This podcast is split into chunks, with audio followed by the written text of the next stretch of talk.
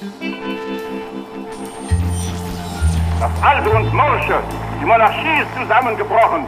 Es lebe das Neue, es lebe die Deutsche Republik.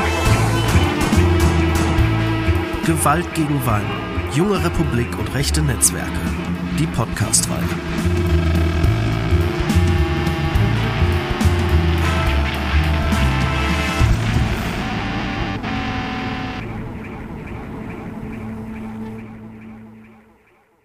Die Mordorganisation C, was man in Thüringen fand. Über den Aufbau und die Taktik der aus der Erhard-Brigade hervorgegangenen berüchtigten Mordorganisation Konsul werden aufgrund des in Thüringen an verschiedenen Stellen aufgefundenen mannigfachen Materials besonders bemerkenswerte Einzelheiten mitgeteilt. NSU 2.0 Drohschreiben. Ex-Polizist angeklagt. Im Zusammenhang mit den rechtsextremen NSU 2.0 Drohschreiben ist ein ehemaliger Polizist angeklagt worden. Er soll illegale Waffen besessen haben. Welche Rolle er in der Affäre um die Drohschreiben spielt, wird noch untersucht. Wenn die Republik ruft, Berlins Volk in Bereitschaft, auf der Mördersuche. Im Polizeipräsidium herrscht Tag- und Nacht-Hochbetrieb. Die Leitung der Nachforschung nach den flüchtigen Mördern hat der Chef der Abteilung 1a, Oberregierungsrat Dr. Weiß, übernommen. Gestern wurden zehn Personen festgenommen, die unter dem Verdacht stehen, der in dem Killinger Prozess vielgenannten Organisation C anzugehören. Rechtes Prepper-Netzwerk besteht trotz Terrorermittlungen fort. 2017 flog ein rechtes Prepper-Netzwerk auf. Vier Jahre später hat die Bundesregierung kaum Erkenntnisse, was die Mitglieder trieben. Dabei sind sie bis heute aktiv. NSU 2.0, das Hannibal-Netzwerk, die Gruppe Nordkreuz. Immer wieder werden in Deutschland rechte Terrorgruppen aufgedeckt, hinter denen Netzwerke stecken. Und die sind nicht nur eine echte Bedrohung für unsere Demokratie. Die Geschichte rechter Netzwerke ist lang. Sie reicht bis in die Weimarer Republik zurück. Ich bin Leonie und wir sprechen heute über die historische Dimension von genau diesen Strukturen. Gewalt gegen Weimar ist ein Podcast von Public History Studierenden im Auftrag des Leibniz Zentrums für zeithistorische Forschung Potsdam, produziert von der Kooperative Berlin Medienproduktion. Mit dabei in dieser Folge ist Felix. Hey Felix. Hi Leonie. Vielleicht habt ihr ja bereits die erste Folge unseres Podcasts gehört. Wenn nicht, solltet ihr das gleich im Anschluss machen. Annika und Christine haben dort über eine Mordserie an Politikern in der Weimarer Republik gesprochen. Und hinter all diesen Morden steckte kein Einzeltäter, sondern eine rechte Terrorgruppe. Und diese Gruppe stand nicht für sich allein. Wer sich alles im rechten Untergrund zusammentat, wie republikfeinde Einfluss auf Polizei und Justiz ausübten, das schauen wir uns zusammen mit zwei Experten genauer an. So ist es. Deutschland hat nach wie vor ernste Probleme mit rechten Untergrundnetzwerken. Spätestens seit 2011 mit der Aufdeckung des nationalsozialistischen Untergrundes, kurz NSU, sollte das klar sein. Der langwierige NSU-Prozess lässt bis heute einige Fragen zu den Strukturen im Dunkeln. Und mit der Existenz einer NSU 2.0, die bis in militärische und staatliche Institutionen verwoben ist, ist das Thema umso aktueller. Aber ab wann können wir von einem Netzwerk sprechen und wie funktionieren Untergrundnetzwerke? Rudimentär vergleichbar ist ein Netzwerk mit dem Netz einer Spinne. Es geht darum, dass einzelne Knotenpunkte miteinander verbunden sind und in der Mitte des Netzes zusammenlaufen. Rechtsextreme Netzwerke bestehen aus Bündnissen zwischen einzelnen regionalen Ortsgruppen, die oft nur eine geringe Mitgliederzahl aufweisen. Die Strukturen sind also vergleichsweise lose und verschachtelt und erschweren damit auch die Kontrolle durch Polizei und Verfassungsschutz. Genau. Ein Beispiel für ein modernes Schattennetzwerk ist das Darknet im Internet. Es ist ein kleiner Bereich des Internets, der nur mit speziellen Browsern und Darknet-Adressen erreichbar ist. Im Hintergrund laufen eine Reihe an Verschlüsselungen, die die Identität des jeweiligen Users anonymisieren. Deshalb ist es nur einer kleinen Gruppe von Internetnutzern zugänglich. Im Darknet findet man eine große Bandbreite an illegalen Angeboten, von Drogen über gefälschte Dokumente bis hin zu zwielichtigen Dienstleistungen. Gut, das heißt, illegale Aktivitäten benötigen Anonymität und der Austausch wird stets verschlüsselt. Doch jetzt lass uns noch einmal zurück zur Vergangenheit switchen.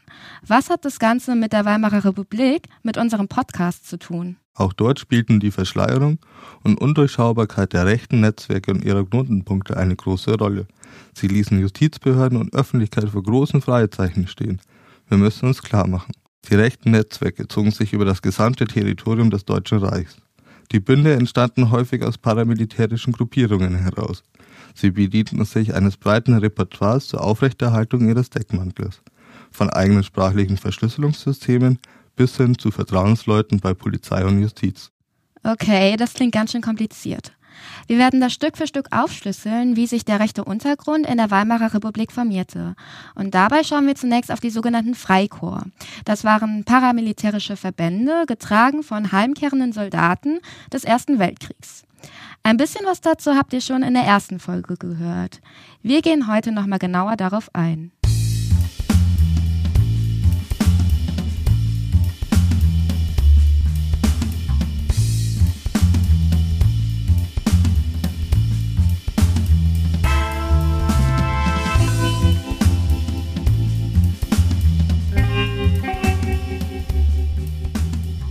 Beginnen wir in den Nachkriegsmonaten des Ersten Weltkriegs. Fast 10 Millionen Menschen verloren in den vergangenen vier Jahren ihr Leben. Die zurückgekehrten Soldaten tragen Kriegsverletzungen und Kriegsneurosen mit sich. Die Bevölkerung ist durch lange Hungerepisoden ausgezehrt. Die Gesellschaft ist vom Krieg traumatisiert. Und zeitgleich formieren sich die ersten Freikorpsverbände. Bernhard Sauer ist Historiker und forscht über die Frühgeschichte des Nationalsozialismus. Er erzählt uns, welche Männer sich bei den Freikorps versammelten. Naja, das waren erstmal Angehörige der alten kaiserlichen Armee, äh, die nicht wahrhaben wollten, dass der Krieg verloren gegangen sei. Die Niederlage Deutschlands oder des kaiserlichen Deutschlands und der Sturz der Monarchie erlebten sie als Schock und schlossen sich dann in den äh, freiwilligen Verbänden zusammen, um äh, die Ergebnisse des Ersten Weltkrieges doch noch wenden zu können.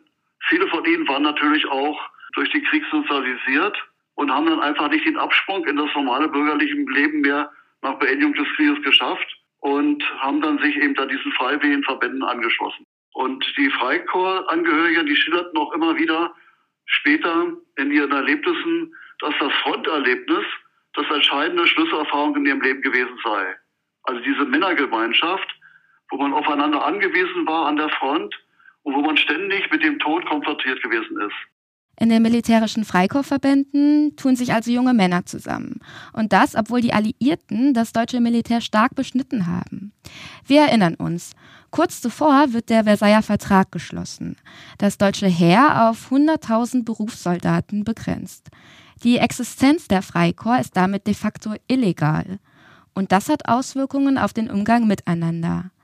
Bernhard Sauer beschreibt uns das so. Also es war ja dann auch so, dass die Freikorps oftmals sich an illegalen Aktivitäten beteiligt hatten. Und so hatten sie dann auch immer eine Gehorsams- und eine Schweigepflicht. Das heißt also, äh, Leute, die äh, den Verdacht gerieten, ein Verräter zu sein, die etwas irgendwie aus dem internen Leben der Freikorps ausplaudern wollten, die verfielen der Feme. Demgegenüber schweißen gemeinsame Ideologien die Männerbünde zusammen. Eines ihrer wichtigsten Ziele die Bekämpfung der Republik und die Errichtung einer nationalen Diktatur. Aber auch eine zunehmend antisemitische Ausrichtung prägt ihren Charakter, so Bernhard Sauer weiter. Am Anfang waren die Freikorps äh, fast alle monarchistisch orientiert, also kaisertreu, aber im Laufe der Entwicklung entwickeln sie sich also zunehmend äh, einerseits antisemitisch. Sie wurden also von, dem, von den antisemitischen Verbänden, insbesondere dem Deutsch-Völkischen Schutz- und Trutzbund, antisemitisch beeinflusst. Und zwar in dem Sinne, dass der Jude schuld sei, dass Deutschland den Krieg verloren hat. Es waren ja zunächst einmal die Arbeiter- und Soldatenräte, die in Streiks äh, für eine Beendigung des Krieges eingetreten sind.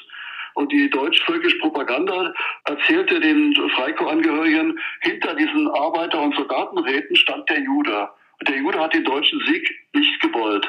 Und deswegen entstand dann eben auch dieser Judenhass und der Hass auf die Judenrepublik. Und äh, die Freikorps, die wurden zunehmend auch rechtsradikal orientiert, antisemitisch. Und viele Angehörige des letztlich zu verfolgen, haben sich eben dann, wie gesagt, ja, dem Nationalsozialismus angeschlossen. Offiziell endet die Geschichte der Freikorps mit dem sogenannten Kapp-Lüttwitz-Putsch. Das ist im März 1920. Bedingt durch den Versailler Vertrag ordnet der Reichswehrminister Gustav Noske zuvor an, die Marinebrigade Erhard aufzulösen. Das ist eine mehrere tausend Mann starke Freikorpsformation, militärisch geschult und mit Kriegsgeräten, mit Panzerwagen, Fliegern, Maschinengewehren etc. ausgerüstet. Sie wird von dem Korvettenkapitän Hermann Erhard geleitet. Darauf folgt der erwähnte Putschversuch des Generals Walter von Lüttwitz und des Beamten Wolfgang Kaps. Dieser scheitert, sodass die Brigade Erhard schließlich endgültig verboten wird. Aber wir erinnern uns, rechte Netzwerke waren und sind so aufgebaut, dass staatliche Verbote häufig nur wenig Wirkung zeigen. Und so flüchtet Hermann Erhard nach München, wo er die Organisation Konsul gründet. Damit schafft er eine weitere Organisation, die Anschläge auf verschiedene Politiker zu verantworten hat. Martin Sabro ist Historiker am Leitungszentrum für zeithistorische Forschung Potsdam und Experte für die Weimarer Republik. Er erläutert uns die Bedeutung der Organisation Konsul für die damalige rechte Szene. Die Organisation Konsul, kurz OC genannt, wurde prominent, weil sie in die Attentatswelle 1921-22 verwickelt war, beziehungsweise diese Attentatswelle ausgelöst hat. Und sie wurde zweitens prominent, weil sie sich mit dem Namen von Hermann Ehard verbindet, der beim voraufgegangenen Kap-Lüttwitz-Putsch im März 1920 eine führende Rolle übernommen hatte, nämlich mit Hilfe der Brigade Erhard, und das ist einfach der legale Name dieser verdeckten Tarnorganisation Konsul. Er hatte mit Hilfe der Brigade Erhard versucht, die Reichsregierung zu stürzen, also Hochverrat zu begehen und damit ist man auch relativ weit gekommen. Die Reichsregierung musste nach Dresden und Stuttgart fliehen und hat nur durch den, dank des Generalstreiks, der im Reich ausgerufen wurde und durchgeführt wurde, überlebt. Insoweit kriegt die Organisation Konsul einen besonderen ähm, hochverräterischen und mörderischen Nimbus vor sich her. Wir leben in einer, wie das Rüdiger Bergin nannte, bellizistischen Gesellschaft, die dieser Form der Vergemeinschaftung von Gewalt durch Menschenorganisation eben weiten Raum gab und damit diesen paramilitärischen Ausdruck der Rechten in der Weimarer Republik verkörperte, die letztlich den Versailler Frieden als Fortsetzung des Krieges mit anderen Mitteln begriff, nach innen wie nach außen. Der verlorene Krieg bringt eine neue Realität mit sich.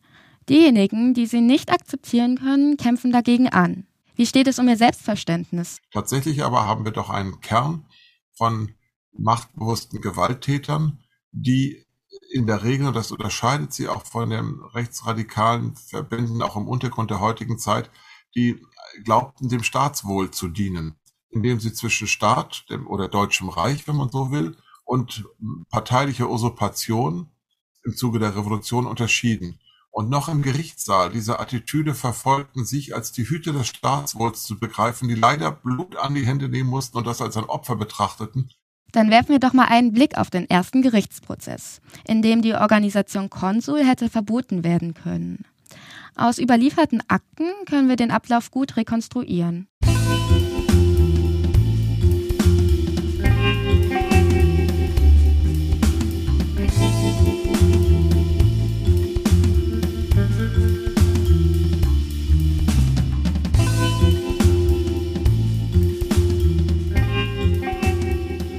Es ist der 3. Oktober 1922 im Staatsgerichtshof zum Schutze der Republik Leipzig.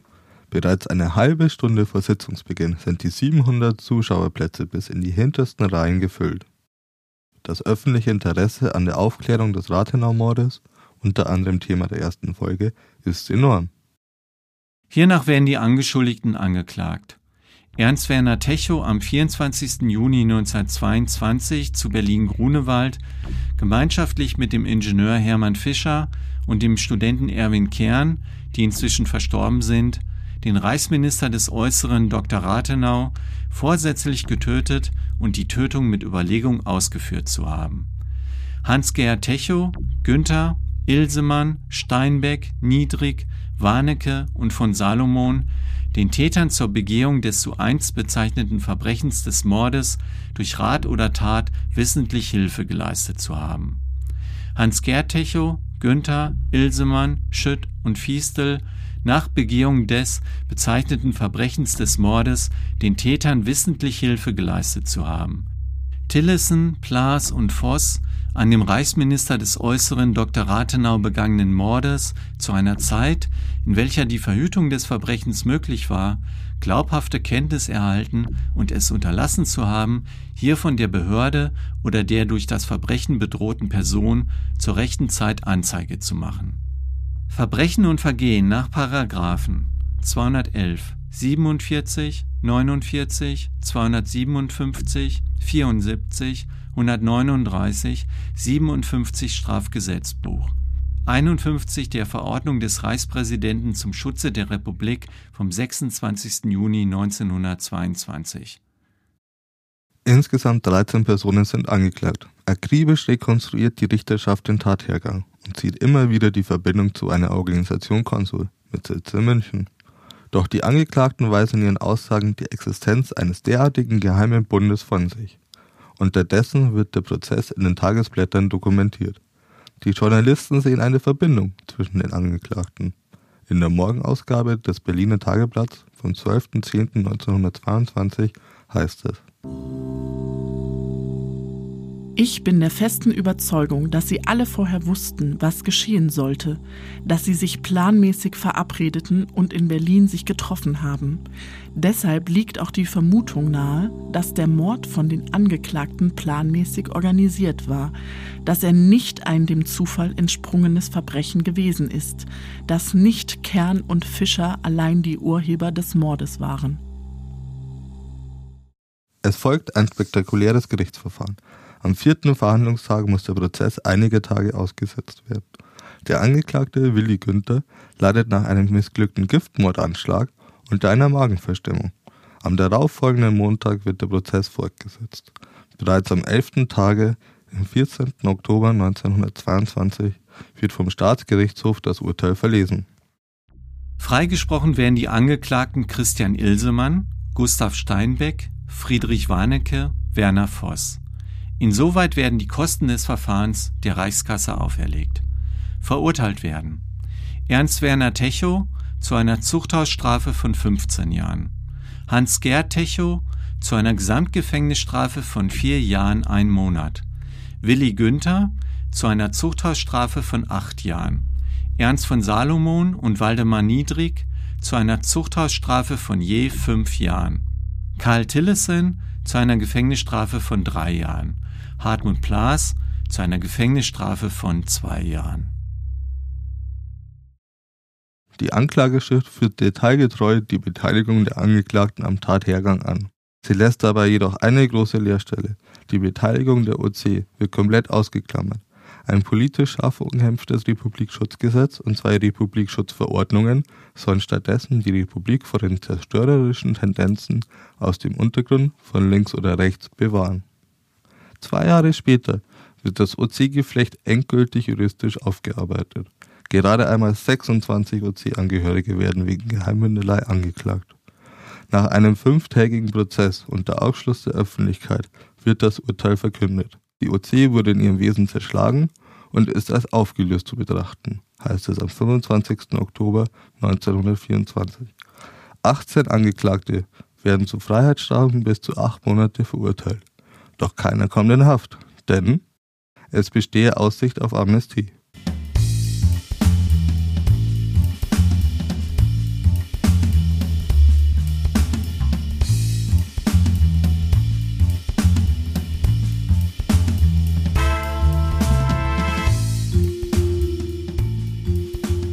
Die Justiz ist also erkennbar daran interessiert, den Rathenau-Mord aufzuklären doch geht sie auch den Strukturen der Mordorganisation auf den Grund? Fehlanzeige. Deshalb lohnt es sich, den Justizapparat der Weimarer Republik genauer unter die Lupe zu nehmen. Denn dass die Richterschaft auf dem rechten Auge blind ist, wie es so schön heißt, ist kein Zufall. Es liegt nicht zuletzt an der Dominanz antidemokratischer Kräfte im Justizapparat. Viele Richter, Staatsanwälte und Anwälte hängen noch den politischen Idealen des Kaiserreiches an. Das spiegelt sich dann vermutlich auch in den Urteilsverkündungen wieder. Natürlich. Der Mathematiker Emil Julius Gumbel rechnen 1921 die Gerichtsurteile der Straftaten aus den politisch extremen Spektren gegeneinander auf. Er stellt fest, in den vergangenen drei Jahren wurden 314 Morde von rechts begangen und mit 31 Jahren Freiheitsstrafe verbüßt. Die 13 von links begangenen Morde erhielten acht Todesurteile plus 176 Jahre Freiheitsstrafe. Der Prozess gegen die OC und die milde oder gar ausbleibende Bestrafung ist also kein Einzelfall. Das heißt, die rechte Szene konnte sich auf das Wohlwollen der Justiz verlassen? So ist es. Die Republikfeindlichkeit endet nicht beim Justizapparat. Auch bei der Polizei lässt sich eine klare rechte Tendenz erkennen. In München stattet der Polizeipräsident Ernst Pönner den flüchtigen Hermann Erhard mit falschen Pässen aus. Dabei ist Erhard nach dem Erzberger Mord abgetaucht, um einer drohenden Verhaftung zu entgehen. Tauchen diese rechten Tendenzen denn auch in anderen Polizeieinheiten auf? In Berlin unterstützen Teile der Polizei die Putschisten um Kapp-Lüttwitz, anstatt die gewählte Regierung zu schützen. Auch nach dem Kapp-Lüttwitz-Putsch sorgt die SIPO, die Berliner Sicherheitspolizei, immer wieder für Aufsehen. Teilweise rekrutieren sich ganze Polizeieinheiten aus ehemaligen Freikorpsbataillonen.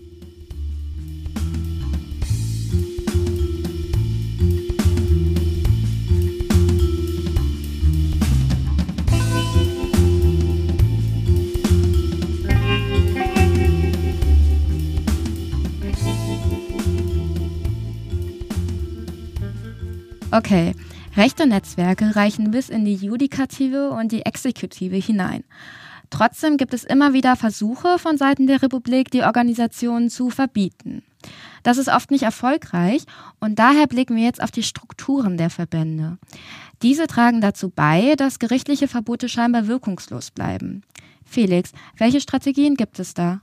Schauen wir uns doch mal folgendes Zitat aus dem Vorwärts der SPD-Parteizeitung von 1923 an. Es schildert ein Treffen des Freikorps Rossbach, das zu diesem Zeitpunkt bereits ein Jahr verboten ist.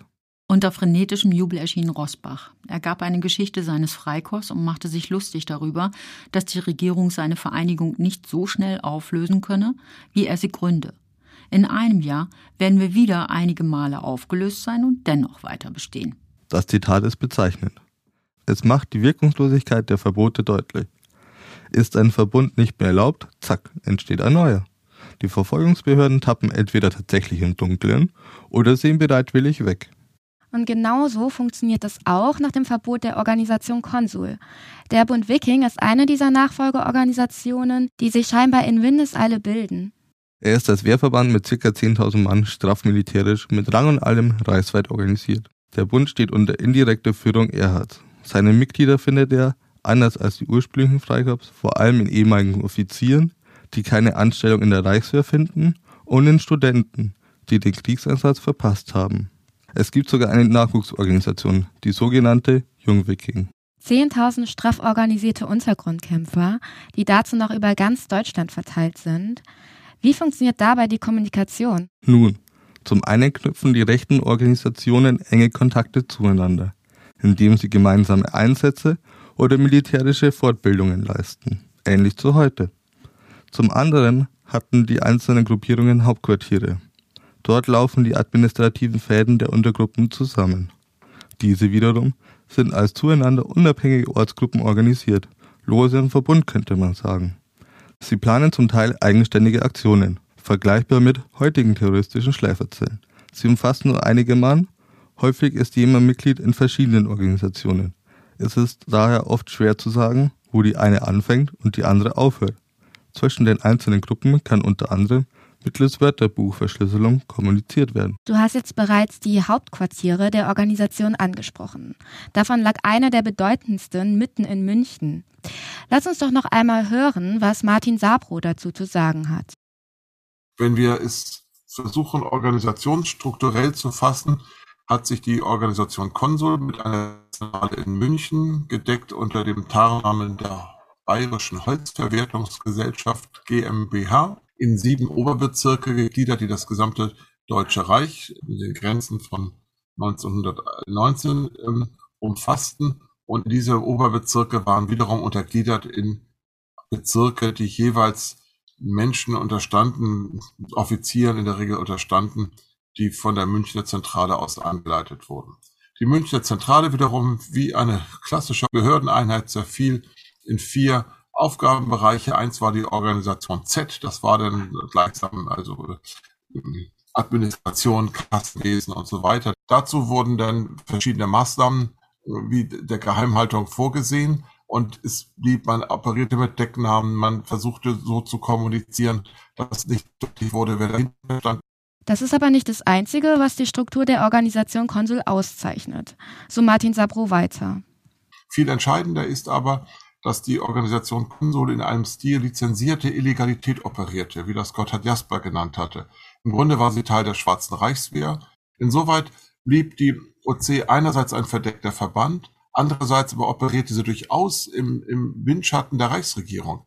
Der Teil der OC, der in Oberschlesien 1921 in der Sturmkompanie Koppe versuchte, die polnische Aneignung Oberschlesiens zu verhindern, wurde von der Reichsregierung, vom Auswärtigen Amt, mit Hilfsgeldern an Manfred von Killinger ausgerüstet in Höhe von 300.000 Mark, die später, wenn Sie so wollen, unmittelbar in die Vorbereitung der Attentate mündeten. Das wollte man auch vor Gericht nicht aufdecken. Man wollte den Alliierten auch nicht zeigen, wie stark eine verdeckte, eine clandestine Aufrüstung in Deutschland bereits stattfand, um die Konsequenzen der späteren Ruhrbesetzung etwa zu vermeiden. Und darum war dieser Stil der lizenzierten Illegalität für beide Seiten wichtig. Dann halte ich an dieser Stelle einmal fest. Ständige Neugründungen, dubiose Hauptquartiere lassen das Netz der rechten Organisationen undurchschaubar wirken.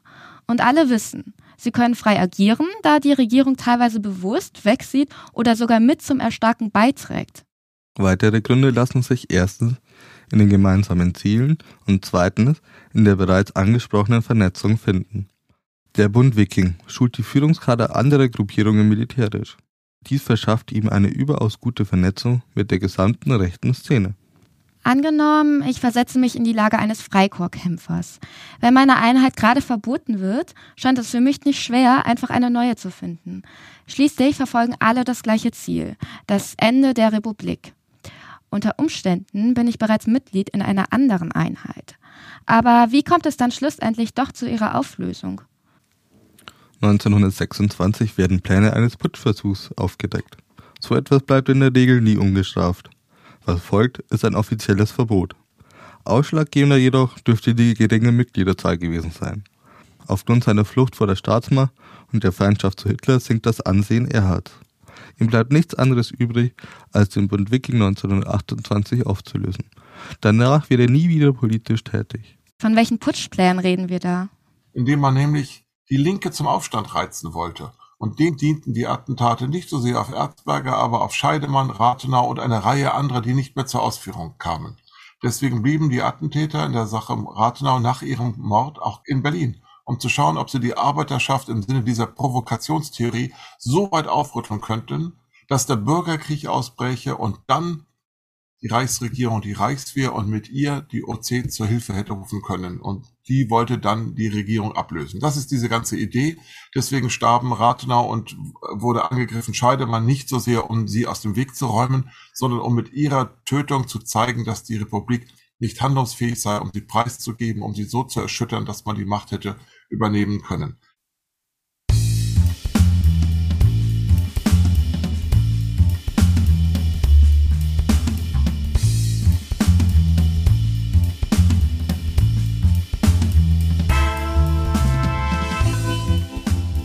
Und trotz des Scheiterns sind viele ehemalige Mitglieder des Bund Vikings weiterhin in der späten Weimarer Republik aktiv. So waren die Netzwerke nach ihrer Auflösung nicht vom Erdboden verschluckt. Bernhard Sauer erwähnte bereits. Viele erfahrene Freikorpskämpfer stießen sich in den 1920ern dem Nationalsozialismus an. Sie übernehmen vor allem in der Anfangszeit wichtige Aufgaben, beispielsweise den Aufbau der parteilichen Kampfverbände SA und SS. Nach der Machtübernahme erfolgte die Eingliederung aller verbliebener Wehrverbände. Innerhalb der NS-Bewegung werden sie als Helden des nationalen Widerstandes gefeiert. Wir schauen uns jetzt einen dieser Lebensläufe an. Friedrich Wilhelm Heinz ist ehemaliger Freikorpskämpfer.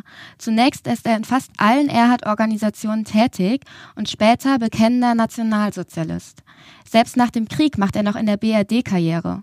Friedrich Wilhelm Heinz. wird 1899 als Sohn eines Apothekers in Frankfurt am Main geboren. Mit 17 meldet er sich freiwillig zum Dienst an der Waffe. Nach dem Krieg schließt er sich Erhard an. Schon bald zählt er zu den führenden Köpfen der OC. Das heißt, er ist auch in die Morde an Erzberger und Rathenau verwickelt? Richtig. Wobei er vor Gericht seine Beteiligung erfolgreich abstreitet. Seine Karriere geht also weiter. In Hessen baut er für die NSDAP die SA auf. Anschließend findet er eine neue politische Heimat beim Stahlhelm, einem extrem rechten Bund ehemaliger Frontsoldaten. Er gehört zum Kreis um Ernst Röhm und er entgeht den Morden im Juni 1934 nur knapp. 1936 lässt er sich für die Wehrmacht reaktivieren. Im Juli 1944 taucht er interessanterweise unter, da er am Rande in die Pläne Stauffenbergs eingeweiht ist. Gehört er damit zum militärischen Widerstand gegen Hitler? Schwer zu sagen, inwieweit er für den Widerstand tätig war. Nach dem Krieg wird er allerdings für seine Taten nicht belangt. Zumindest gilt er als nicht belastet, obwohl er zu den Wegbereitern Hitlers gehört. Stattdessen wendet er sich an die Nachrichtendienste der Alliierten. Für die Amerikaner baut er ein Agentennetzwerk in der jungen BRD auf. Konrad Adenauer holt ihn für die Errichtung eines militärischen Nachrichtendienstes ins Boot. Der sogenannte Friedrich-Wilhelm-Heinz-Dienst geht während der 1950er Jahre unter anderem in den MAD, Militärischer Abschirmdienst, auf. Moment, der MAD kommt mir bekannt vor. Das kann gut sein. Er besteht bis heute und sorgt immer wieder für negative Schlagzeilen. Im Rahmen des NSU-Skandals wird 2012 unter anderem bekannt, dass der MAD Uwe Mundlos als Informant anwerben will. Der MAD dementiert dies bis heute.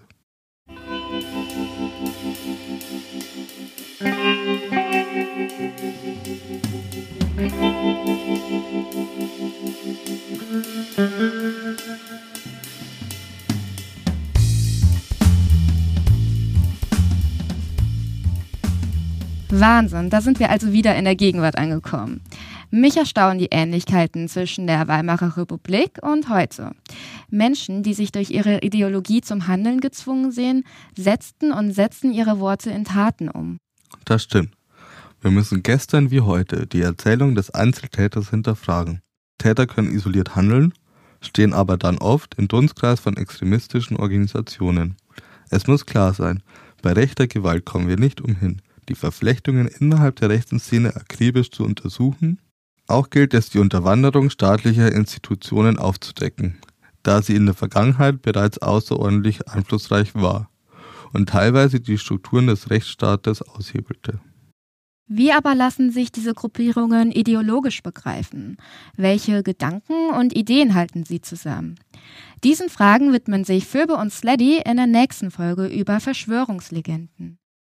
Wenn euch diese Folge gefallen hat, dann lasst uns doch gerne eine gute Bewertung da.